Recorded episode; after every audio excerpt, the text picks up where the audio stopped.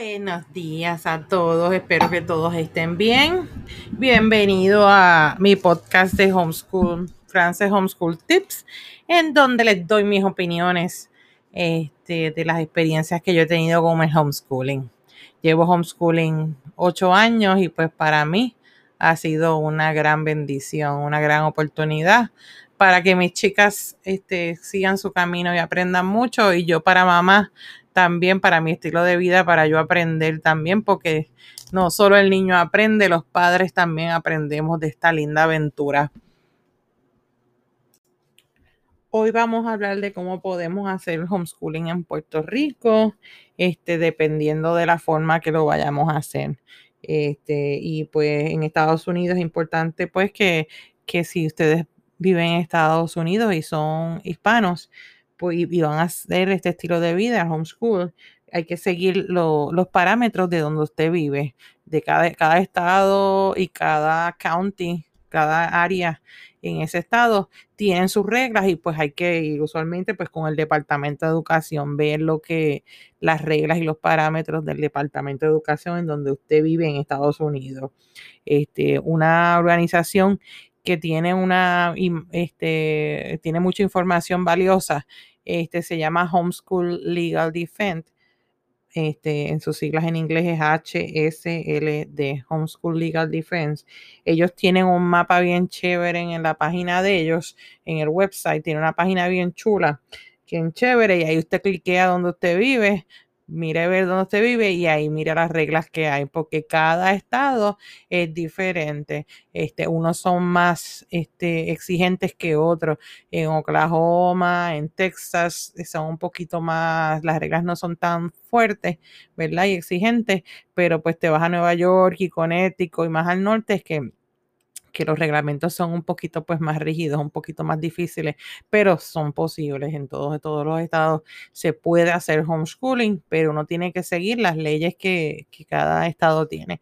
En Puerto Rico somos afortunados porque no hay ningún tipo de regulación al homeschooling.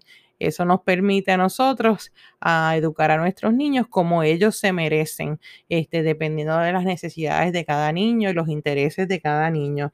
Y eso es lo que vamos a estar hablando dependiendo de un, del caso, porque son muchos casos, cada familia es diferente, pues más o menos yo darle consejos de, de qué es lo que pueden hacer. Y todo esto basado en mi, en mi experiencia.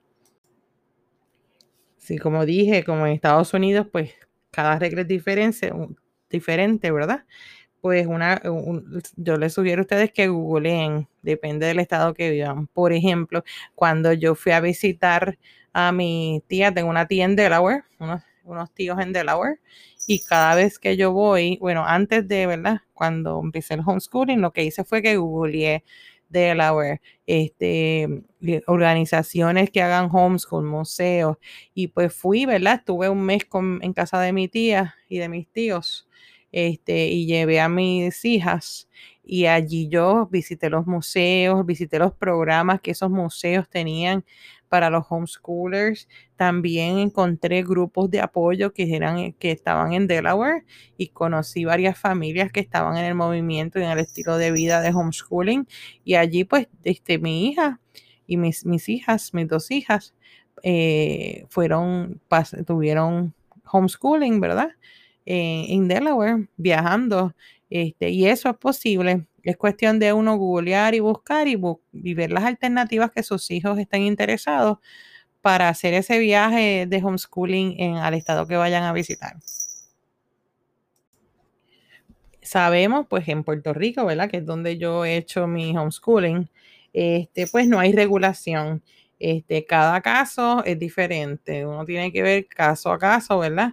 Este, cómo ellos hacen homeschooling y cómo es diferente. Por eso es que yo siempre les digo que se reúnan como familia y miren a ver cómo, cómo lo van a hacer, cómo van a seguir este estilo de vida, esta aventura. ¿Ok?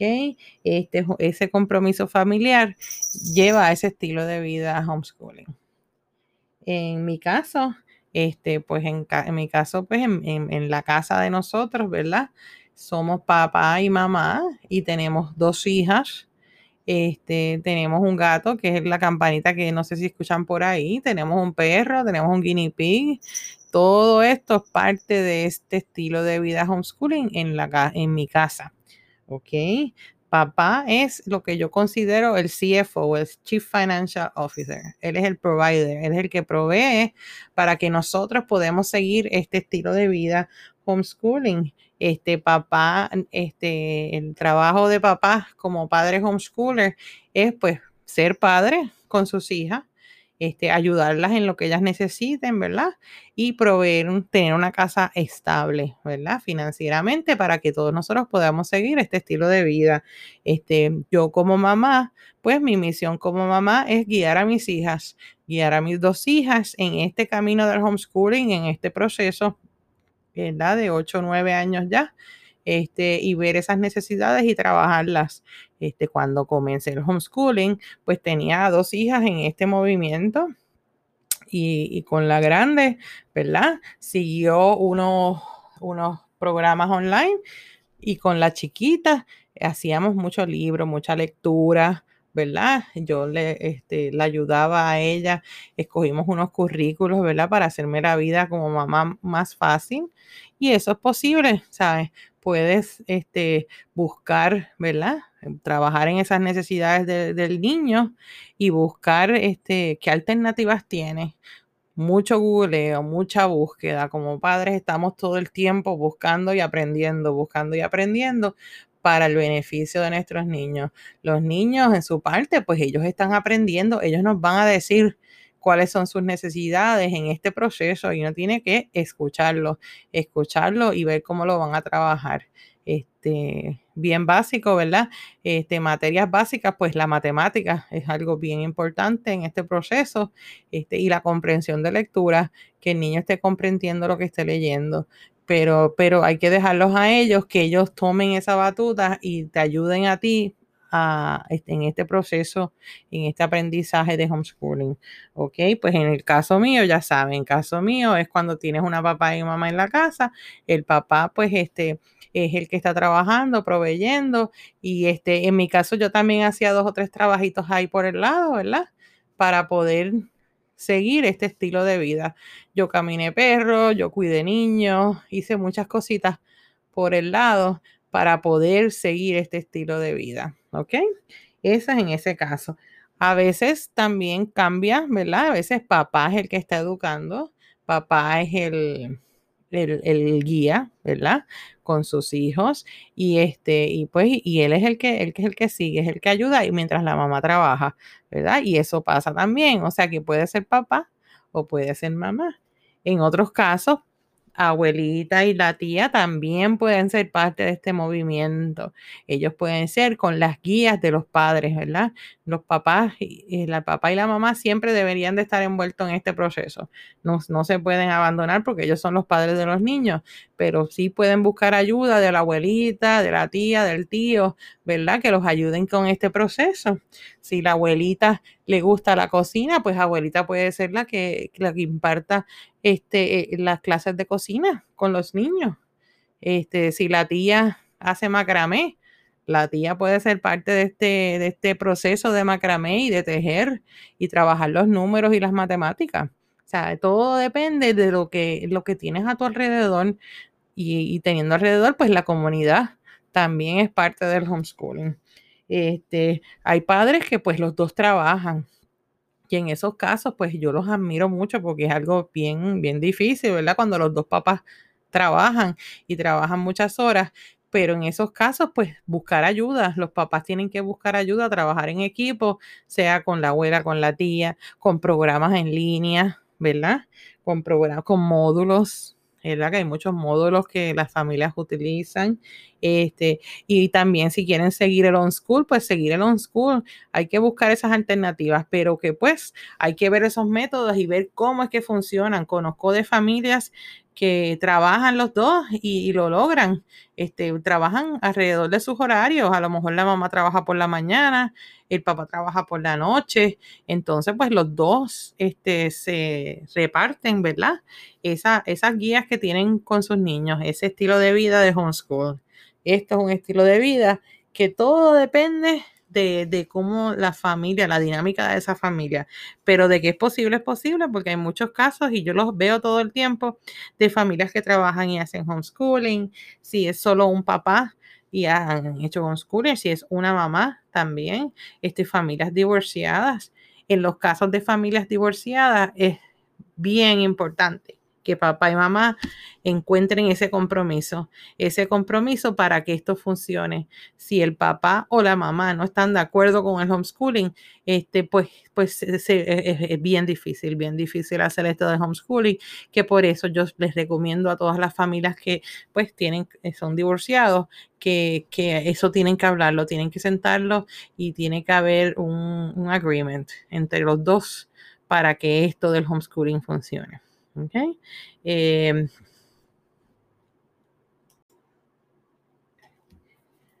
otras cositas más cuando estamos en, como para que el homeschooling funcione, este, y cómo podemos hacer homeschooling en Puerto Rico, buscando mentores, ¿verdad? Porque nosotros no lo sabemos todo, yo no sé muchas cosas y yo busco mentores, ¿verdad? De acuerdo a las necesidades de mis hijas, para yo, este, para que ellas aprendan por su cuenta con estos mentores. Pueden ser mentores en teatro, mentores en baloncesto, mentores en veterinaria, mentores en ingeniería, ingeniería mentores en robótica, dependiendo de la necesidad del niño. Eh, en caso de la nena grande mía, ella le gustaba, ella quería ser este, directora de película. Pues yo le busqué a ella junto con ella, ¿verdad? Buscamos alternativas para ellas que tengan que ver con la industria del cine. Este, en el caso de nosotras, pues yo encontré teatro, cine, televisión aquí en mi municipio, en Dorado, y pues mi hija trabajó con una actriz, ¿verdad? Por dos años en su, en su crecimiento de, de, de, de lo que es un ser actriz, lo que es trabajar en televisión, este, maquillaje escénico, este, canto, ¿ok? Y dicción. Y la maestra de teatro le ayudó a ella con el español, ¿verdad? Y cómo presentarse ella. Este, eso es posible. O sea, uno tiene que buscar, buscar esos mentores, esas alternativas para ellos. Sé de otras familias que, por ejemplo, les gustaba los pájaros y la naturaleza. Pues ella, esa familia se envolvió mucho con organizaciones como para la naturaleza este, y fue, la niña fue voluntaria, se convirtió en pajarera, hizo presentaciones, hizo proyectos, ¿verdad? Y fue bien envuelta con lo que tiene que ver con la naturaleza. Los padres trabajaron para buscar estas organizaciones para que trabajaran con su hija. Este, y es, eso es parte del proceso de, del homeschool. Y aquí en Puerto Rico lo hay, hay muchos recursos, todo dependiendo de la necesidad. Como les dije en estos dos casos, una que quiere ser directora de película, como yo le busqué esos recursos y otra mamá y papá que le ayudaron a sus nenas para que ella se convirtiera en fotógrafa y pajarera y trabajara en conjunto de voluntariado con para la naturaleza. Esos son dos casos y, y son los casos que funcionan, ¿ok? Que, nos, que, que uno ve que ellos logran sus metas y luego siguen la marcha después que cumplen 18 años. Este, el, trabajo comunitario es esencial en el homeschool, en el trabajo comunitario, ver lo que es tus alrededores, dónde están y, y, eso es parte del aprendizaje, eso es parte del homeschool, ese trabajo comunitario, buscar que tú tienes a tu lado. En mi caso, con el grupo bilingüe y con mi experiencia propia siempre es buscar qué hay en la comunidad, qué hay en Dorado, qué hay en mi municipio, este, qué recursos tiene el municipio para mí. Y todos los municipios trabajan diferentes y esos hay que buscarlos y ver, este, pero a la misma vez también este, descubrir que hay orfanatos, niños que necesitan ayuda, que podemos ir allí y llevarles donaciones, lugares de ancianos, que vamos y les llevamos comida este, el trabajo comunitario es esencial. Cuando vino María, cuando vino el huracán María, este, una de las cosas que nos salvó como familia homeschooler era este, que, que teníamos contacto, ¿verdad? Este, con la comunidad y en eso ayudamos haciendo un proyecto, ¿verdad? Mi nena y, y las madres y las familias de mi grupo de apoyo, hicimos un programa que se llama Bags of Hope, ¿verdad? Que lo hacemos ahora todos los años, estas bolsitas, hicimos unas bolsitas y con esto ayudamos en el huracán María. Todos, todos nos unimos haciendo estas bolsitas para ayudar en el huracán. Y como ven, ese trabajo comunitario es o sea, son muchas cosas que el niño aprende.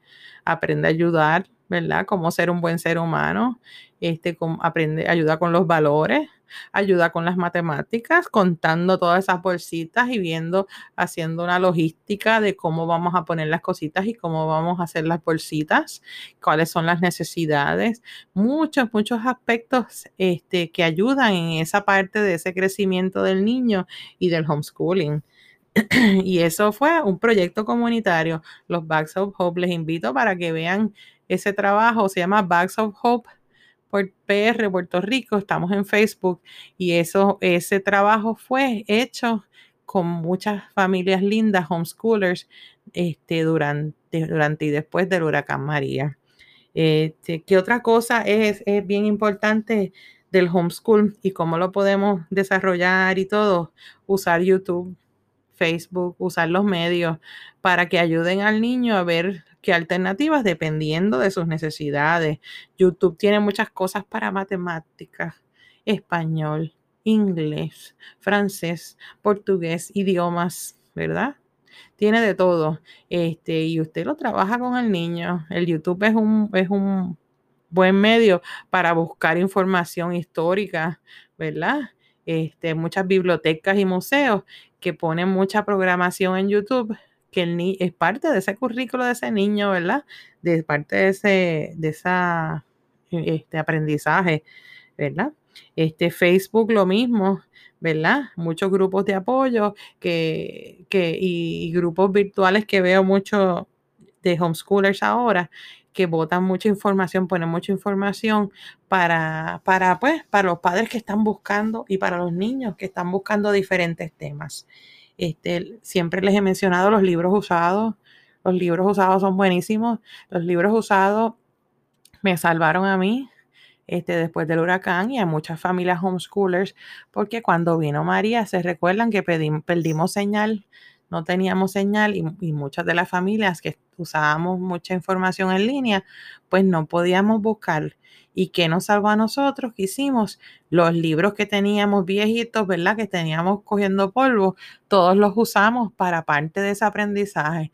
Este, en el caso de los míos, la mía se volvió loca con un libro de historia del mundo y, y, hizo su historia. Ella aprendió historia del mundo luego del huracán este, aprendió de, los diferentes, las diferentes etapas y todo con ese libro de historia que fue un éxito.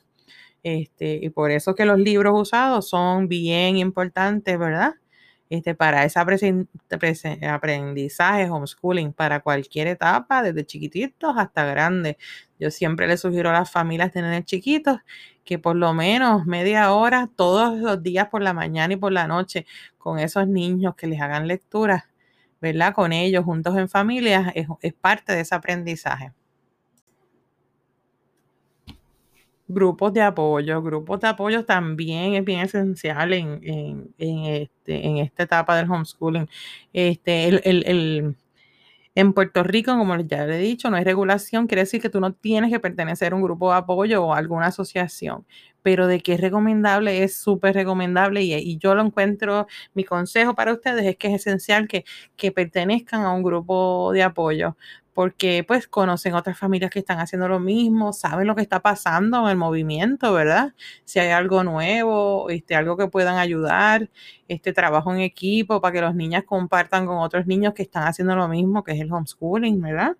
Este es bien importante para que, para que, para que haya eso. Y una cosa que es bien importante con esos grupos de apoyo, este, por lo menos en el caso de mi grupo de apoyo, todos los grupos de apoyo son diferentes tienen que visitarlos, en mi consejo, que visiten esos grupos de apoyo y si el niño se siente cómodo, que es lo esencial, si el niño se siente cómodo en ese grupo, pues sí participen de ese grupo, este, y pues y que los padres hagan un voluntariado y que participen en ese grupo de apoyo. Lo bueno de estos grupos de apoyo y como dije, en el caso de mi grupo de apoyo, y hay varios que son igual que el mío, este, las mismas familias se conocen y, y hacen clubs dependiendo de los intereses de los niños.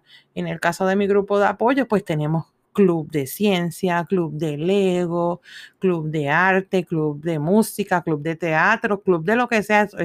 los niños son bien creativos y pues dependiendo de esos clubs, este, pues ahí conocen, ¿verdad? Conocen otros niños y, y las dinámicas son bien bonitas, las experiencias son bien bonitas, pero por eso es que yo recomiendo pues los grupos de apoyo. Este, y como dije antes, no son obligatorios, pero son, yo los recomiendo. Este, lo otro que se hace mucho, que bueno, que yo he hecho en estos años y, muchas familias que he visto en Estados Unidos y en Puerto Rico hacen, es viajar. Y ya les dice el ejemplo que lo que como experiencia de Delaware, que fuimos a Delaware por un mes y visitamos museos y todo. Yo he viajado mucho con mis nenas. ¿verdad? Hemos ido a par de lugares, hemos ido a Estados Unidos, hemos ido a Brasil, ¿verdad? Y, hemos ido en crucero también, este, hemos visitado muchas islas y todo ha sido parte del proceso de homeschooling, porque cuando uno viaja, uno aprende, uno va a museos, uno va a lugares, lugares diferentes, conocen otras culturas. Eso es parte del homeschooling. Este, y pues, ¿y qué es lo otro también que es bien importante en el homeschooling? Visitar museos, visitar galerías, visitar, como dije antes, la comunidad y pues y estos lugares que ofrecen educación. El viejo San Juan es un gran lugar de aprendizaje, hay muchos museos y mucha historia de que aprender, pero lo mismo están muchos municipios, Moca, este, Barranquita, todos esos municipios tienen algún museo, tienen algo para el niño aprender. Yo se los recomiendo, este, eso para parte del aprendizaje de homeschool. ¿ok? Y todas estas cosas uno las hace, ¿verdad? Y es parte de ese estilo de vida de homeschooling. Bueno, con esto acabo. Que todos tengan un lindo día. Si desean, si tienen preguntas que desean que yo pues les dé los consejitos, me pueden buscar en Facebook, en el grupo de apoyo Homeschoolers ¿verdad? Bilingüe Puerto Rico, me buscan allí y, me, y me escriben aparte y, yo les, con mucho gusto, yo les puedo contestar y darles sugerencias a todos ustedes. La página que yo tengo en Facebook se llama Grupo Apoyo y Bilingual Homeschoolers Puerto Rico. Ese es un grupo virtual. Ahí somos como más de 4.000 familias este, interesadas en lo que es el homeschooling o haciendo este estilo de vida de homeschool que me encanta. Este, vayan allí y ahí este, me pueden hacer cualquier pregunta y me pueden escribir para ver qué otras preguntas y qué otros consejitos les puedo dar relacionados al homeschool.